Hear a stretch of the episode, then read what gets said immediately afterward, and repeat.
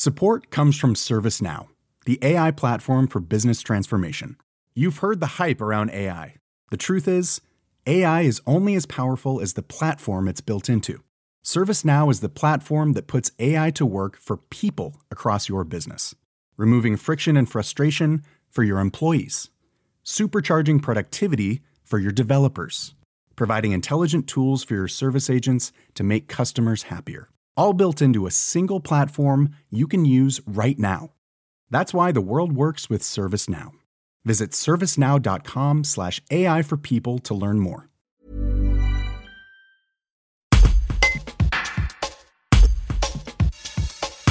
Cap Emploi, qui a pour mission d'accompagner vers et dans l'emploi les personnes handicapées et leurs employeurs, participe à la semaine pour l'emploi des jeunes du 22 au 26 mars. Virginie Sagorna, responsable de l'agence de Vienne, explique la démarche de son association. Un reportage de Jean-Luc Copy. Ben, en fait, on a été sollicité euh, par euh, nos collègues de Pôle emploi. Donc, Laetitia Bouli, qui est référente euh, handicap au sein de l'ALE de Vienne, nous a sollicité pour mettre en place un atelier après, on devait définir ensemble le thème, donc on vient de le faire à l'instant. Donc on va faire un atelier sur aborder le handicap dans sa recherche d'emploi auprès d'un groupe de jeunes.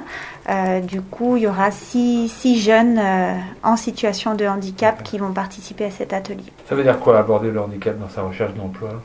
C'est-à-dire comment euh, savoir se présenter devant un recruteur tout en informant de ses restrictions médicales, mais de façon positive lors d'un entretien d'embauche. Alors, il faut quand même savoir que Cap Emploi, on a peu de jeunes à accompagner. ça représente moins de 10% des personnes qu'on peut avoir en accompagnement parce que la moyenne des personnes qu'on accompagne, elle est plutôt entre 45 ans.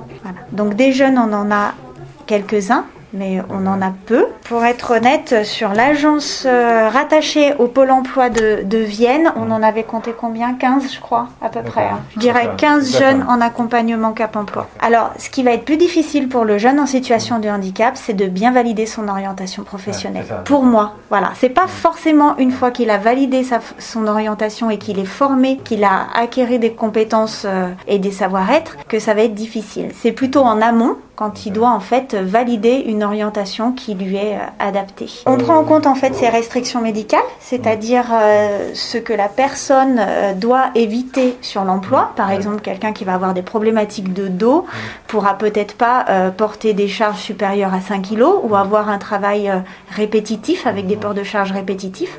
Donc on va valider une orientation où ces tâches-là ne sont pas euh, nécessaires sur le métier et euh, l'amener euh, sur la formation, le former, le rendre finalement compétent pour qu'il puisse se présenter auprès des recruteurs. Alors l'objectif de cette de cette semaine-là, c'est déjà de travailler en collaboration avec Pôle Emploi. Hein, donc il y a effectivement un, un, rapprochement qui se met en place et on essaye avec leurs outils et nos outils, de permettre aux personnes en situation de handicap euh, d'avoir encore plus de chances, j'ai envie de dire, euh, d'accéder euh, à l'emploi. Donc on travaille en collaboration. C'est vrai qu'on a peu de jeunes, mais on s'est dit que sur ce portefeuille de jeunes-là, de travailler ensemble, ça pouvait peut-être leur apporter des solutions supplémentaires pour retourner à l'emploi. Sur les personnes en situation de handicap, on ne va pas forcément sur les métiers en tension, comme ça peut être le cas pour tout demandeur d'emploi. Euh, nous, on part bien sur un projet professionnel adapté aux restrictions médicales de la personne. On, tient compte effectivement quand même du marché de l'emploi du territoire, parce qu'on ne va pas valider un projet si on sait qu'à l'issue, il n'y aura pas de possibilité d'embauche. Donc on en tient compte, mais c'est pas vraiment notre seul euh,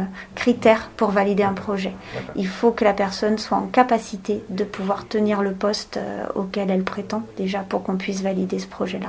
Donc ça va être des projets vraiment divers et divers et, variés hein, et en fonction des capacités aussi. Euh, intellectuelles euh, du jeune en question et de son niveau. C'est vrai que dans les jeunes qu'on accompagne, on a quand même beaucoup de jeunes qui sont en, déficience intellectuelle légère ou avec des difficultés peut-être plus psychiques. Voilà, donc il faut qu'on tienne compte aussi de, de ces problématiques-là pour valider leur projet.